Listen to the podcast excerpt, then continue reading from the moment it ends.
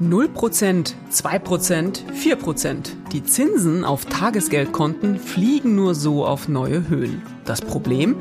Eine Bank macht es so, eine andere Bank macht es aber ganz anders.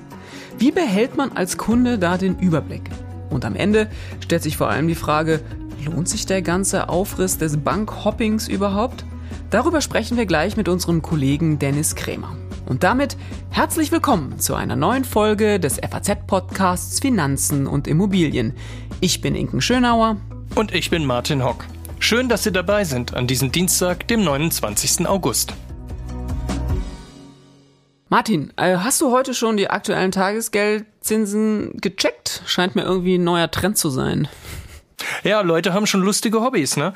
Aber ganz ehrlich, mir ist es zu mühsam. Also im Zeitalter von Videoident ist der Papierkram für die Kontoöffnung ja vielleicht nicht mehr ganz so nervig, wie das mal früher war. Auch das beste Angebot zu finden mag ja gerade noch gehen. Ich finde aber, man verliert spätestens nach der 17. Kontoeröffnung irgendwie den Überblick. Und und das dann alles für 0,1 Prozentpunkt mehr, was, wenn man das Konto ein paar Mal im Jahr wechselt, unter dem Strich dann so 3,50 Euro ausmacht. Da kann ich mit meiner Freizeit nur echt was Besseres anfangen. Vor allem, weil du gerade das sagst mit dem Videoident-Verfahren und dem Papierkram. Das Lustige ist ja, äh, gerade bei Banken, dass man zwar da ganz digital unterwegs ist bei ganz vielen Sachen, hast du schon gesagt, Videoident-Verfahren, am Ende musst du doch wieder Sachen ausdrucken und unterschreiben und so. Das ist ja manchmal schon lustig, dass sie noch mit ein paar Sachen manchmal doch nochmal ums Eck kommen. Ne? Also manche Banken tatsächlich eigentlich nicht. Da ist man dann ganz überrascht. Aber manchmal denkt man, hä? Moment mal. Also insofern, da muss manchmal auch noch so eine Schleife gedreht werden. Aber ja, so wie dir geht's mir auch. Ich denke dann irgendwie, also ich habe echt andere Sachen zu tun. Und ich muss auch echt sagen, ob Friseur oder Zahnarzt, ich bin auch bei Banken echt treu. Und wenn es erstmal da läuft, dann habe ich auch überhaupt keine Lust, mich permanent um sowas wie Wechsel zu kümmern. Allerdings, und deswegen machen wir ja heute auch diesen Podcast, ist auf diesem Zinsmarkt echt einiges geboten. Ich habe es gerade schon in der Anmoderation gesagt, von 0%, was schon ehrlich gesagt fast eine Frechheit ist, bis hin zu über 4%, was für manche Bank vielleicht auch vergleichsweise engagiert ist. Ja, da ist irgendwie gerade echt alles drin. Ja, ja, sicher. Also insgesamt sind die Unterschiede schon gewaltig. Und man kommt eigentlich auch jetzt ehrlich so, gibt, finden kann so kein System, ist so, was, wer da was, wann und warum macht. Das alles wirkt doch mitunter äußerst beliebig. Genau. Und deswegen bringen wir da jetzt mal ein bisschen Licht ins Dunkel. Dennis Kremer, der ja normalerweise hier auch unser Mit-Host ist, der hat dann einen schönen Artikel drüber geschrieben und hat da mal so richtig knietief rumrecherchiert in diesem Zinsmarkt. Und was er da zusammen recherchiert hat und was er da gehoben und zusammengewürfelt hat, das hören wir uns jetzt mal an. Hallo Dennis, schön, dass du heute unser Experte bist, mal in ungewohnter Rolle. Ja, ich versuch's, genau, mal gucken. Es sind ja nicht so einfach immer. Manche Vorgänger sind ja sehr gut, aber ich habe es ja auch das ein oder andere Mal schon hinbekommen. Also. Absolut, genau. Und diesmal qualifizierst du dich ja auch total, weil du eben so einen schönen Artikel in der Sonntagszeitung zu dem Thema geschrieben hast. Also insofern, du bist heute unser Mann der Stunde. Also, wir reden heute über Zinsen. Alle paar Wochen ist ja die Zinssitzung der Europäischen Zentralbank, der EZB. Das heißt dann doch am Ende, dass sich der Zinssatz einfach alle paar Wochen ändert, oder etwa nicht? Äh, nein, natürlich nicht. Also ähm, man muss ja mal in die Vergangenheit schauen. Da hat sich ja der Zinssatz Jahrzehnt, äh, fast ein Jahrzehnt kaum geändert. In der letzten Zeit war es allerdings so, dass die Leitzinsen immer weiter angehoben wurden und mit einem hohen Tempo, auch mit einem Tempo, was wir so nie gesehen hatten. Zurzeit sind wir beim Einlagezins bei 3,75 Prozent und vor einem guten Jahr waren wir halt noch bei null. Also das ist natürlich die Reaktion der EZB auf die Inflation, die hohe Inflation, die wir ja auch so in der Zeit, in der wir den Euro haben, nicht erlebt haben. Aber es gibt jetzt kein Gesetz, was allerdings die EZB schon gesagt hat, vor den nächsten Sitzungen Mitte September wird es auf keinen Fall eine Zinssenkung geben. Da ist es sich festgelegt, es könnte eine sogenannte Zinspause geben oder nochmal eine Zinserhöhung.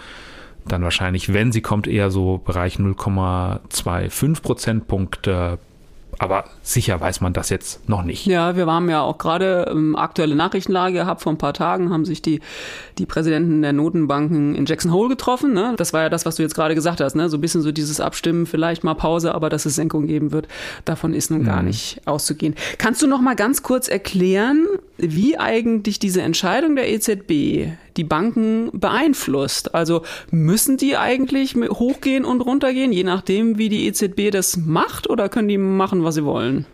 Nee, also da gibt's keine äh, Festlegung. Äh, es ist natürlich so, wenn die Banken bei der EZB äh, Geld hinterlegen, über Nacht, wie man sagt, dann bekommen die zurzeit dafür 3,75 Prozent Zinsen. Und das ist ja eine ganze Menge im Vergleich zu früher.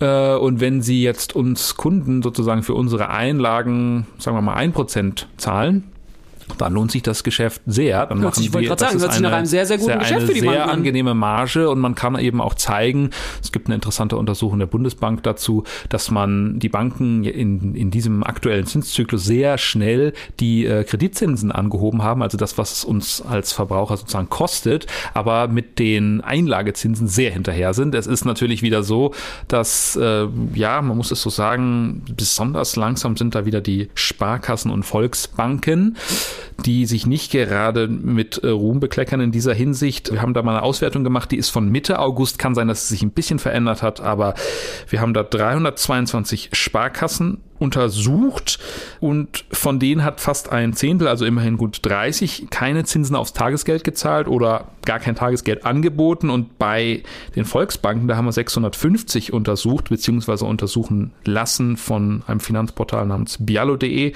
Da haben sogar 189 Institute, also knapp 30 Prozent, keine Zinsen äh, angeboten aufs Warum? Tagesgeld. Warum ist das eigentlich so? Ja, also wie gesagt, das kann man sich fragen. Es lohnt sich für die Banken die sanieren sich damit ein bisschen ähm, auch nach der Zeiten ohne Zins. Das war ja gar keine leichte Zeit für die Banken, das muss man sagen. Aber es hängt natürlich auch mit uns Kunden zusammen. Das heißt, wenn wir sagen, ja, okay, wir lassen unser Geld da liegen, ist in Ordnung, keinen Zins oder nur niedrigen Zins zu bekommen, dann passiert auch nichts. Man hat allerdings in der letzten Zeit, äh, in den letzten Wochen gesehen, dass es durchaus Bewegung gibt. Also wenn einzelne Institute vorpreschen und dann sehr und dann höhere Zinsen bieten, dann gibt es äh, mittlerweile doch einige, die sagen, naja, also warum soll ich hier mich mit einem Prozent abspeisen lassen? Dann gehe ich doch lieber zu einem anderen Anbieter und kassiere eben ja, es geht bis zu 4% jetzt gerade. Aber dann kann man schon sagen, es regelt so ein bisschen der Markt, ne? Also muss dann so jede kann Bank so ein sagen, bisschen selber entscheiden, gehe ich da mit oder genau, lasse ich das Genau, also die ne? Banken konnten hm. sich in der Vergangenheit schon durchaus sicher sein, dass die deutschen Sparer nicht die wildesten Wechsler sind wie gesagt, man muss auch sich überlegen, nicht jeder Wechsel lohnt sich, aber es liegt ein bisschen an uns. Also wir haben jetzt keine rechtliche Handhabe zu sagen, du musst mir Zinsen zahlen. Nein, mhm. das, äh, aber wir sind ja frei. Jeder Einzelne ist ja frei, auch äh, zumindest das Tagesgeldkonto oder das Festgeldkonto zu wechseln. Und daran, das ähm, sieht man auch, dass es eben keine Verpflichtung geht. Du hast das vorhin gesagt, die Geschwindigkeit, in der eben äh, diese, diese Verzinsung, die bei der EZB bekommen wird, dass man die eben nicht an die Sparer weitergibt. Ich kann mich noch gut erinnern an den großen Aufschrei der Strafzinsen, als es eben nicht so war, genau. dass die Banken mhm. 3,75 mhm. bekommen haben, sondern dafür bezahlen mussten, dass sie bei der mhm. EZB parkten. Da äh, ging das irgendwie nicht so flott in die andere Richtung. Ne? Das hat man, beziehungsweise da ging es flott, denn das haben sie ziemlich schnell an die, an die Sparer weitergegeben oder beziehungsweise an die Kreditnehmer. Teilnehmer. Ne? Das da also insofern Reaktionsgeschwindigkeit, ähm, die ist schon, ja. das ist, daran sieht man das, das können die schon selber bestimmen. Das machen sie. Mhm. Äh, ich meine, ich glaube, es ist nicht ganz falsch zu sagen, dass die die die Sparkassen und die Volks- und Raiffeisenbanken nicht sofort diese Negativzinsen weitergegeben haben. Das war tatsächlich, sie haben sich schon schwer damit getan. Das sollte man fairerweise, glaube ich, dazu sagen. Aber natürlich, das sind am Ende sind das äh, Unternehmen und die müssen eben zusehen, wo, wo sie ihre Marge und ihre Gewinne herholen. Und es ist, äh, liegt aber, ich würde Ihnen das gar nicht vorwerfen, sondern es liegt tatsächlich ein bisschen an uns Kunden. Mhm. Ob wir sagen, naja, andere Dinge sind bei der Sparkasse so gut, dass ich damit leben kann, dass ich da ein bisschen weniger bekomme. Aber bestimmte Dinge sollte man vielleicht nicht akzeptieren. Also null Prozent, äh, das sollte man in diesen Zeiten äh, nicht hinnehmen. Das ist ja ein ganz starker äh, realer Verlust, weil ich muss ja eine Inflation von derzeit rund sechs oder bisschen weniger als 6% einrechnen und ja, und da ich weiß schon auch, Kaufkraft, Kaufkraftverlust in enormer Höhe. Ich ja. kann mich auch daran erinnern, dass die Spar gerade die Sparkassen und die Volksbank auf dieses Thema auch ziemlich allergisch reagieren, weil die oft ja eben sagen, sie müssen das auch so gegenrechnen, ne? Die, die Kredite äh, nehmen und die Sparer, das sei ein langfristig austarierter Prozess, wo man so ja. denkt, ja, gut, kann man auch so sehen, ja, aber Ne, die reagieren da sehr allergisch drauf, wenn man ihnen das so vorwirft. Daran kann ich mich äh, sehr gut erinnern, auch bei der Frage immer, warum dauert das einfach äh, so lange? Man kann, man könne da gar nicht so spontan Ja, genau, da gibt es durchaus also, auch ausreden wird. So ist es, aber ja. das, äh, warum sollte das in dem Bereich anders sein ja. als in, in, anderen Bereichen? Lass uns mal kurz darüber reden, tatsächlich, was in diesem Markt da los ist. Ähm, du hast eben schon so ein paar Zahlen genannt. Also null ist schon echt extrem. Also da sollte man sich auch wirklich mal überlegen, ob das noch die richtige Bank ist. Ähm, vier haben wir schon gehört. Ist das so die Bandbreite, in der wir uns bewegen? Ähm, ja, also äh, mittlerweile, ähm, ich glaube, im Schnitt sind wir so etwas über zwei Prozent jetzt bei Tagesgeld. Wir sprechen jetzt von Tagesgeld. Die Top-Anbieter ähm, kommen jetzt im September und sind bei über vier Prozent. Da muss man allerdings auch immer ganz genau hingucken. Das ist schon sehr wichtig, dass man jetzt nicht einfach sagt, naja, vier Prozent, das nehme ich mir sofort. Es hat, ist oft immer an bestimmte Bedingungen gekoppelt. Oft ähm, ist es ähm, nur für Neukunden zum Beispiel, oft ne? nur für Neukunden. Das ist eine Einschränkung. Dann muss man eben auch schauen, wie lange gilt dann dieses Angebot? Für, für wie viele Monate ist es garantiert? Bei Tagesgeld ist das oft einige Monate. Gibt ein interessantes Beispiel, das haben die ähm, Experten von der FMH Finanzberatung für uns ausgerechnet. Ein sehr guter Anbieter zurzeit, zumindest von der Höhe des Zinssatzes, ist Follow My Money. So heißen die tatsächlich. Und die bieten 4,1 Prozent. Das ist zurzeit der höchste Satz im Markt. Ähm, ab dem 1. Dezember sinkt der Zinssatz dann auf 1,5 Prozent. Das ist natürlich deutlich weniger, kann man auch mitleben. Und wenn man das jetzt mal aufs Jahr hochrechnet und annimmt, die würden bei 1,5 Prozent bleiben, was nicht so sicher ist. Das haben die, äh, wie gesagt, die Kollegen von FMH für uns gemacht. Dann kommt man auf eine Durchschnittsrendite für dieses Angebot von 2,2 Prozent. Das ist in Ordnung. Aber wenn man sowieso schon bei seinem Anbieter 2 Prozent bekommt, dann ist die Frage, ob es sich lohnt, jetzt dafür dahin zu wechseln. Also da muss man schon sehr genau hingucken.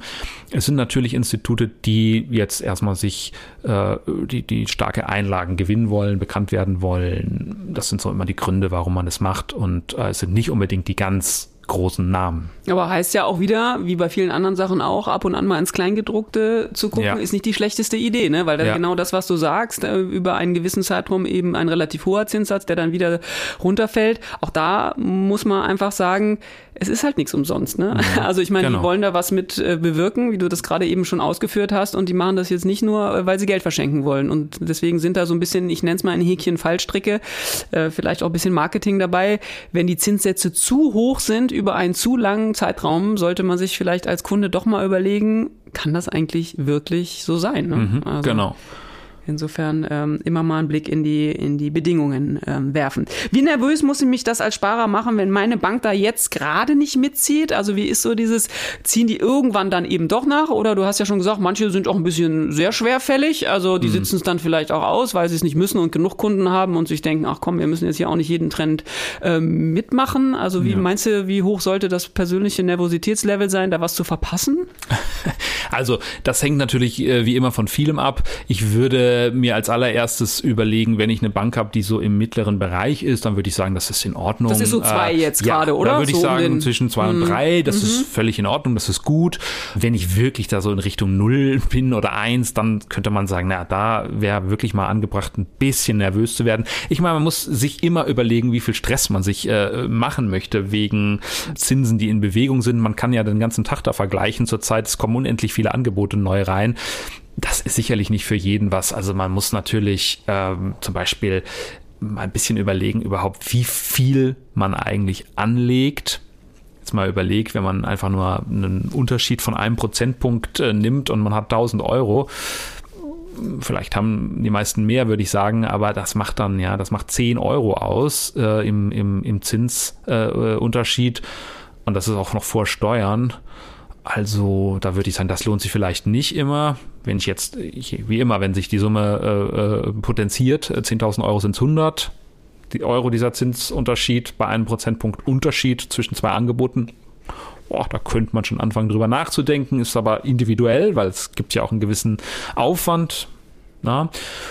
Und wenn es 100.000 ist, dann, wie gesagt, also es steigert sich dann, ne? muss man eben überlegen. Wir kommen gleich nochmal dazu, was man eigentlich braucht, um sein Konto jetzt beim Thema Festgeld ähm, zu wechseln. Ich fand noch ganz interessant, dass du in deinem Artikel in der Frankfurter Allgemeinen Sonntagszeitung am Wochenende über diese rationale Trägheit tatsächlich ja geschrieben hast. Ne? Das ist ja so genau das, dieses Abwägen soll ich, soll ich nicht. Also kann man das in irgendwas fassen? Also wie, wie, wie träge, träge sind so Bankkunden? Also ist das so altersabhängig? Ist es geschlechterabhängig? Abhängig? Ist das einkommensabhängig? Ist das vom Wetter abhängig? Also, also ich weiß es nicht. Da, da, muss ich ganz ehrlich sagen, ich glaube, das ist auch, wenn man sich so umhört, das hängt überhaupt nicht vom Alter ab. Ist äh, es hängt von der eigenen Persönlichkeit ab, auch von der eigenen Lust, ob man gerne sowas verfolgt oder nicht. Man muss sich folgende Dinge äh, klar machen. Ich fand diesen Begriff eigentlich sehr interessant. Das ist ein, haben Verhaltensökonomen so genannt. Es gibt durchaus etwas Rationales dabei. Man muss nicht immer und in jedem Fall tätig werden. Äh, zwei Dinge sollte man sich überlegen. Wenn einen das alles wahnsinnig stresst, dann muss man sich das nicht antun, ja das hat durchaus Gründe, weil dieser Wechsel, es wird halt immer gesagt, der Wechsel ist eigentlich sehr, sehr einfach. Wie gesagt, ich muss ja nicht mein komplettes Konto wechseln, sondern ich muss eigentlich nur ein nur ein Tages- oder Festgeldkonto eröffnen. Das dazu brauche ich kein anderes Konto bei der Bank, also kein Gehaltskonto kein oder so, ne? Okay. In der Regel, mhm. manchmal ist das. Ja, schon kleingedrucktes manchmal. Genau, kleingedrucktes, mhm. Achtung, an ein Gehaltskonto mhm. gekoppelt, dass dieses äh, äh, bestimmte Zinssätze, die man da bekommt. Manchmal aber auch nicht. Aber da fängt es eben schon an. Ne? Also wenn jetzt jemand sagt, na ja, das ist ja eigentlich äh, in einer halben Stunde gemacht, äh, so ein Tagesgeldkonto eröffnet, ja, das stimmt erstmal. Es ist eigentlich nur dieses Post-Ident-Verfahren. Ich muss mein, ähm, ich muss vor allen Dingen einen Personalausweis bereithalten. Ich kann das online machen. Dann wird überprüft, ob ich wirklich die Person bin, die das Konto anmelden möchte. Das ist eigentlich relativ zügig. Aber wie gesagt, wenn ich die Nebenbedingungen beachte, dann fängt es an, anstrengend zu werden. Wie gesagt, ich hatte schon dieses Beispiel von dieser Follow My Money Bank. So, da muss ich erstmal rechnen, wie ist denn eigentlich der richtige Zinssatz? Ist das, sind das wirklich diese 4,1 Prozent oder ist es nicht eigentlich weniger? Dann gibt es auch, äh, wenn ich jetzt zu ausländischen Banken gehe, ähm, es gibt manchmal hin und wieder gibt's Quellensteuer, die ich zahlen muss. Auch das, wenn ich davon befreit werden möchte, ist wieder Aufwand.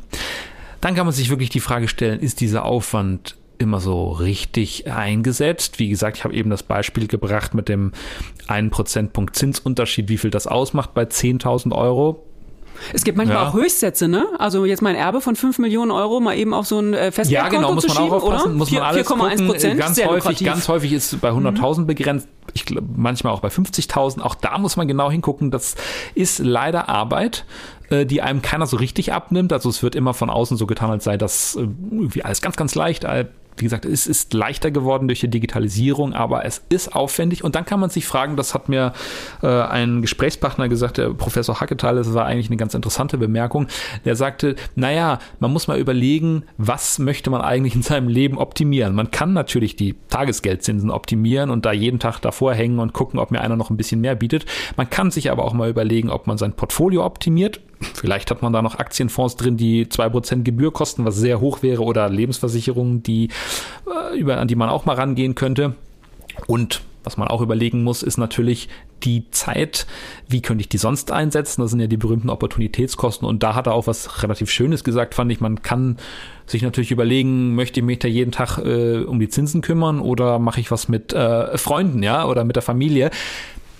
Ich will jetzt niemandem, der irgendwie 0% bekommt, sagen, mach da gar nichts, ist zurzeit nicht besonders schlau. Äh, in, äh, wenn man so niedrige Sätze bekommt, nichts zu machen, aber wirklich dieses ständige, ich will noch den letzten Zehntel Prozentpunkt rausholen und ich weiß ja auch nicht, wer demnächst wieder mehr bietet, davon, da würde ich zu mehr Gelassenheit raten. Ist auch manchmal ein bisschen so Hobby, ne? Dann von so Sparfüchsen genau. vielleicht auch, ne? Kann also auch genau. sein, ne? Wenn es ein Hobby ist, dann, dann ist es bitte ja oft so, viel Spaß äh, dabei. Ja. Wollen so Leute äh, manchmal auch haben. Äh, nur weil du auch gerade gesagt hast, äh, Finanzen optimieren. Ich kann mich erinnern, das haben wir auch in Corona-Zeiten ab und an mal gemacht, äh, als wir alle zu Hause waren und so ein bisschen überlegten, hm, was machen wir denn alles so mit unserer Zeit? Ähm, da war ja viel auch so dieses mal Abos aufräumen, ne? Was man alles so hat, Netflix und Amazon Prime und sonst irgendwas. Dabei fällt mir ein, also fällt mir vor allem ein bei diesen ganzen ganzen Fußballsachen, die man so haben kann. Manchmal hilft's ja schon, einen Wechsel anzudrohen oder eine Kündigung. Ne? Das ist ja manchmal, kriegt man das, oder auch beim Telefonanbieter ist das ja häufig so, beim Handyanbieter, da drohst du irgendwie wegzugehen und dann kriegst du einen besseren Deal, was dann die äh, bisschen, ja, also bisschen dumm aussehen lässt, die einfach immer treu sind. Ist das eigentlich bei Banken auch ein Thema? Also wenn ich jetzt äh, zu meinem Bankberater gehe oder da anrufe und sage, so, ich gehe jetzt einfach mal zu einer anderen Bank, dass der sagt, hey, bleiben Sie bei mir, bei uns kriegen Sie 6,3 Prozent Zinsen, gibt's sowas? Das gibt's möglicherweise. Ich kann es jetzt nicht, nicht sicher sagen. Äh, ich könnte aber mir vorstellen, dass die meisten Kunden äh, nicht über genügend äh, Kapital verfügen dafür. Also wenn jemand wirklich mit einer Menge Geld kommt, dann ist das für die schon ein Problem, wenn ich das alles abziehe. Aber wenn ich jetzt äh, irgendwelche Summen zwischen bis zu 100.000 mhm. oder so habe, würde ich persönlich sagen, ich habe es nie probiert, aber hm. oh, das könnte sein, dass sie dann nicht hm. drauf eingehen. Hm. Aber probieren kann, man es mal, ne? Ja? Also genau. testen kann man genau. mal in jedem Fall. Genau. Das, äh, Oder zumindest mal sich die Begründung anhören. Mhm. und natürlich wird es irgendwann eine Wirkung auf Berater haben, wenn viele Kunden sagen, na hört mal, also das geht doch nicht, was bietet ihr uns hier eigentlich noch? Dann kann es durchaus zu einer Veränderung führen. Wie heißt das immer? Einer ist keiner, zwei ist ein Trend, ne? Also ja, insofern, genau, so ist es. wir wollen hier zu nichts aufwiegeln, ja, ja, aber es ja. wäre, wäre zumindest tatsächlich mal interessant. Sag mal, woher weiß ich denn überhaupt, wo das beste Angebot ist? Ich meine, du schleuderst ja hier auch so den einen oder anderen Namen immer mal so rein ähm, von so Banken. Wo, wo kriege ich das irgendwie her? Wo kann ich mich da informieren? Ja, also natürlich würde ich mal sagen, bei uns in der Zeitung, dann gibt es spezialisierte Anbieter, die man durchaus nennen kann. Also ähm, FMH ist der eine, der andere heißt Biallo. Die machen sehr genaue Vergleiche. Ähm, sehr oft sagen sie allerdings, ähm, nennen sie eben den mit dem höchsten aktuellen Zinssatz. Das ist eine, eine Möglichkeit, sich zu orientieren. Eine andere wäre aber auch, man kann natürlich auch noch für sich selber so ein paar Linien einziehen. Also man könnte sagen, wenn ich ganz sicher gehen will, dann sollte es ein Institut mit deutscher Einlagensicherung sein. Mehr als 100.000 Euro sollte man auch nicht bei einer Bank anlegen bisschen mehr kann es vielleicht sein, aber äh, wie gesagt, weil es sonst aus der gesetzlichen Einlagensicherung rausfällt. Es gibt noch eine zusätzliche Einlagensicherung in Deutschland. Ähm, aber wie gesagt, wenn man da ganz vorsichtig sein möchte, würde ich mich auf solche Adressen konzentrieren. Sonst auch im europäischen Ausland. Das äh, ist allerdings so, die sind auch gesichert bis 100.000 Euro. Ganz häufig allerdings äh, also es gibt einen, nicht ganz häufig, Entschuldigung, das ist so Unsinn, aber es gibt einen Fall ähm, natürlich, an den man, wenn man schon ein bisschen länger dabei ist, immer denkt. Das ist die Kaupding äh, Bank. Das war eine isländische Bank, die hat äh, so 2007, 2008 5 oder 6 Prozent Zinsen geboten. Island, ne? Genau, mhm. sind viele Sparer hingegangen. Die haben auch ihr Geld zurückbekommen in den meisten Fällen am Ende, aber die sind damals dann ist diese Bank ausgefallen und es war jetzt kein Spaß, ja. Also das dauert dann und weiß ich nicht, ob man sich dann unbedingt mit ausländischen Behörden da rumschlagen möchte. Wie gesagt, zurzeit gibt es kein Anzeichen, dass irgendeine von diesen Banken ausfällt. Aber pff, wer, wer da sicher gehen möchte, sollte sich auf die deutsche Einlagensicherung konzentrieren. Ich kann mich auch gut erinnern, das ist noch nicht so lange her, diese Greensill-Geschichte, ne? Genau. das war so ein bisschen anders gelagert, da waren ja auch viele deutsche Kommunen eben drin, aber das ist so ein bisschen das, wenn man ins Ausland geht, muss man einfach wissen, es gibt eine andere Art von Risiken, über die man sich einfach das klar machen muss und bewusst machen muss und wenn man diesen Wechsel auch in, in Angriff nimmt und das machen will, dann bitte aber auch wirklich ähm, von A bis Z irgendwie die Dinge lesen und nicht dann irgendwie dann nach dem Start schreien, wenn man dann aber findet, naja gut, die haben mit vier Prozent geworben oder was das eben damals auch war. Und äh, dann äh, gibt es doch irgendwie Ausfälle. Ne? Das eine genau, also man muss sich einfach klar machen, dass es Motive gibt, wenn ich solche Angebote mache. Das kann entweder sein, ich möchte in großem Umfang neue Kunden bekommen, ich möchte mich bekannt machen ich möchte meine Einlagenbasis als Bank verbessern. Das kann, das sind manchmal etablierte Anbieter durchaus auch dabei, aber manchmal eben auch Namen, die einem nicht so schnell etwas sagen. Und ich muss sagen, also mir, wenn ich mir diese Listen anschaue, ich, ich muss mir ganz viele von diesen Banken anschauen. Also das ist nicht so, dass ich sofort sagen könnte, wer das eigentlich ist, wer dahinter steckt. Dennis, vielen Dank heute als Experte. Ja, hat auch Spaß gemacht. Und Martin, Licht ins Dunkel gebracht, bist du schlauer als vorher? Klar, immer. Das ist, äh, man, man lernt ja immer was dazu. Und was ich finde, es ist ein äußerst wertvoller Hinweis, dass man auf das Kleingedruckte achten soll. Man kann das gar nicht oft genug sagen. Also diese Konditionen, die können einem schon manchmal ein Bein stellen. Ne? Also man geht dann mit viel Elan ran, macht Videoident und was weiß ich. Und am Ende gilt das Angebot für einen gar nicht oder ist eben noch für ja, die nächsten 17 Minuten oder so. Also ja, das muss man ja nicht haben. Und du? Ja, in der Tat, ne? Also dieses, dass es für einen dann irgendwie doch nicht passt. Mir geht das ja immer, kleiner Seitenstrang, immer beim äh, ehemaligen Sommerschlussverkauf so, der ja jetzt Sale heißt. Da ist immer ganz viel Prozent auf alles, aber wenn ich dann an der Kasse stehe, dann heißt, ah nee, die Marke ist ausgenommen oder ach nee, das ist nur auf reguläre Ware. aber das man nur äh, als Seitenstrang. Also insofern absolut ein wertvoller Hinweis, da das Kleingedruckte vorher zu lesen, bevor man das ganze Gehuddel da hat.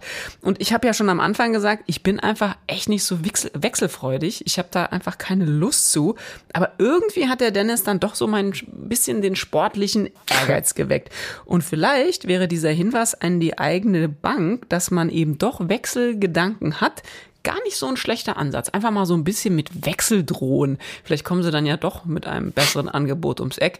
Also beim Sky-Abo, da funktioniert das schon seit Jahren, ehrlich gesagt, ganz hervorragend. Und auch manchmal ja bei diesen Handyverträgen, dass man einfach mal damit droht zu sagen, ich gehe jetzt einfach woanders hin und dann kommen sie mit was anderem um ums Eck. Also wir hatten ja besprochen, kann sein, dass nichts wird, aber ich glaube, ich versuche das jetzt einfach mal. Ja, also viel, viel Vergnügen und, und, und viel Erfolg. Also ich habe das einmal versucht. Die Bank meldete sich auch zwei Wochen nachdem ich die Bank gewechselt hatte. Und da sind wir schon wieder beim Ding der Woche. Inken, was hast du dabei? Einen Notenbankpräsidenten. Passen die schon in Handtaschen? Und, und Vorsicht, es sind gewichtige Persönlichkeiten, du könntest dich verheben. Handtaschen, weil ich ja hier in der Redaktion auch immer mit Handscha Handtasche unterwegs bin. Okay, Rucksack. Äh, Rucksack, genau. Ähm, nee, und äh, heben kann ich den Robert Holzmann tatsächlich auch nicht, aber ich finde, dass der österreichische Notenbankpräsident, denn das ist eben Robert Holzmann, eine wirklich interessante Idee hat. Er hat nämlich vor ein paar Tagen einen Führerschein für Immobilienkredite in die Diskussion gebracht. Äh, okay. Ja, ich weiß, das hört sich irgendwie so ein bisschen merkwürdig an, aber ich finde irgendwie, dass das ein Gedankenwert ist. Ich meine, die Kreditentscheidung ich rede jetzt mal nicht irgendwie von den, äh, was weiß ich, 500 Euro, die man mal für irgendwas vielleicht aufnimmt oder 1000 Euro oder von mir aus auch mal 2000 Euro für einen neuen Fernseher, sondern diese Kreditentscheidung echt für eine Immobilie, wenn wir die mal nehmen. Das ist ja ein Haus, das ist eine Eigentumswohnung, die gehört wahrscheinlich neben möglicherweise der Eheschließung zu einer der wichtigsten Entscheidungen in einem Leben und manchmal ist sie sogar auch noch folgenreicher als äh, die Ehe. Aber das ist jetzt auch nochmal ein hm. anderes Thema, aber auf alle Fälle okay. mega große Entscheidung und ich finde irgendwie, warum sollte es dann nicht eine ganz gute Idee sein, da vorab möglichst viele Infos zu haben? Hm, also, also ich höre da jetzt schon eine ziemlich schwere Nachtigall der Bürokratie trapsen. Außerdem gibt es doch eigentlich genug Informationen dazu. Ist doch außer, unter anderem auch unser Geschäft, ne? Ja, das stimmt. Deswegen gibt es auch diesen Podcast, Finanzen und Immobilien, der ja auch heißt, weil wir eben tatsächlich glauben, wir alle reden zu wenig über Geld, zu wenig über diese Entscheidungen und eben tatsächlich auch zu wenig über Immobilien und wie man sie kriegt und, und, und was man vielleicht besser lässt. Also insofern, das stimmt schon, das ist unser Geschäft. Aber man muss auch sagen, auch diesen Podcast zu hören, ist halt freiwillig, ne? Also kannst du machen, kannst du hm. lassen. Also das ist so ein Punkt. Und so eine Verpflichtung, die würde bedeuten, dass man sich diese Infos auch wirklich anhören muss. Klar, du hast natürlich recht, Bürokratie und ehrlich gesagt, ich weiß auch nicht, ob man Menschen da wirklich dazu verpflichten kann, vor einer solchen Entscheidung. Ist ja, ist ja bei der Ehe auch so, gibt ja auch keinen kein Eheführerschein. I get carried away, aber es wäre irgendwie auch lustig. Mhm. Aber ich glaube auch nicht, dass es, dass es dazu kommt. Aber ich finde, es heizt ja ein bisschen vielleicht diese Debatte an, die wir unbedingt führen müssen, die wir in der Zeitung immer führen, die wir auch in diesem Podcast sehr häufig führen, dass wir einfach mehr ökonomische Bildung brauchen. Und das bei allen Finanzthemen, nicht nur bei dem Thema Immobilien, auch beim Vermögensaufbau, auch bei der Rente, ähm, auch bei Unterhaltssachen, auch bei Kindern und ökonomischer Bildung. Und wenn das dazu beiträgt, dann finde ich, das ist das ein guter Hinweis von Robert Holzmann und es scheint mir auch mehr als angemessen. Absolut, das ist völlig richtig. Wir brauchen davon mehr, aber es ist halt bei der Wissensvermittlung gehören halt immer zwei dazu, ne? Einer, der Wissen vermittelt und einer, der auch Wissen vermittelt bekommen will. Wenn die Leute natürlich nur zuhören und nicht hinhören, hm. Ja, und man muss natürlich am Ende auch sagen, wer vermittelt das Wissen, ne? Wenn es die Immobilienmakler wären, dann wäre es auch eine interessante Geschichte. Aber wie gesagt, das ist, äh, ist ja noch Zukunftsmusik, aber vielleicht ist es ein ganz wertvoller Beitrag. Und das war's auch schon wieder mit unserer dieswöchigen Folge des FAZ-Podcasts Finanzen und Immobilien. Wenn Sie Fragen haben, Themenwünsche oder andere Anregungen, schicken Sie uns eine E-Mail an podcast.faz.de oder schreiben Sie uns auf unseren Social-Media-Kanälen. Wir freuen uns, wenn Sie uns abonnieren und auch wenn Sie uns weiterempfehlen. Zu finden sind wir überall dort, wo es Podcasts gibt. Und schauen Sie gerne auch mal in unsere LinkedIn-Gruppe, da gibt es immer wieder interessante Posts. Tschüss, bis nächste Woche. Alles Gute und machen Sie was aus Ihrem Geld.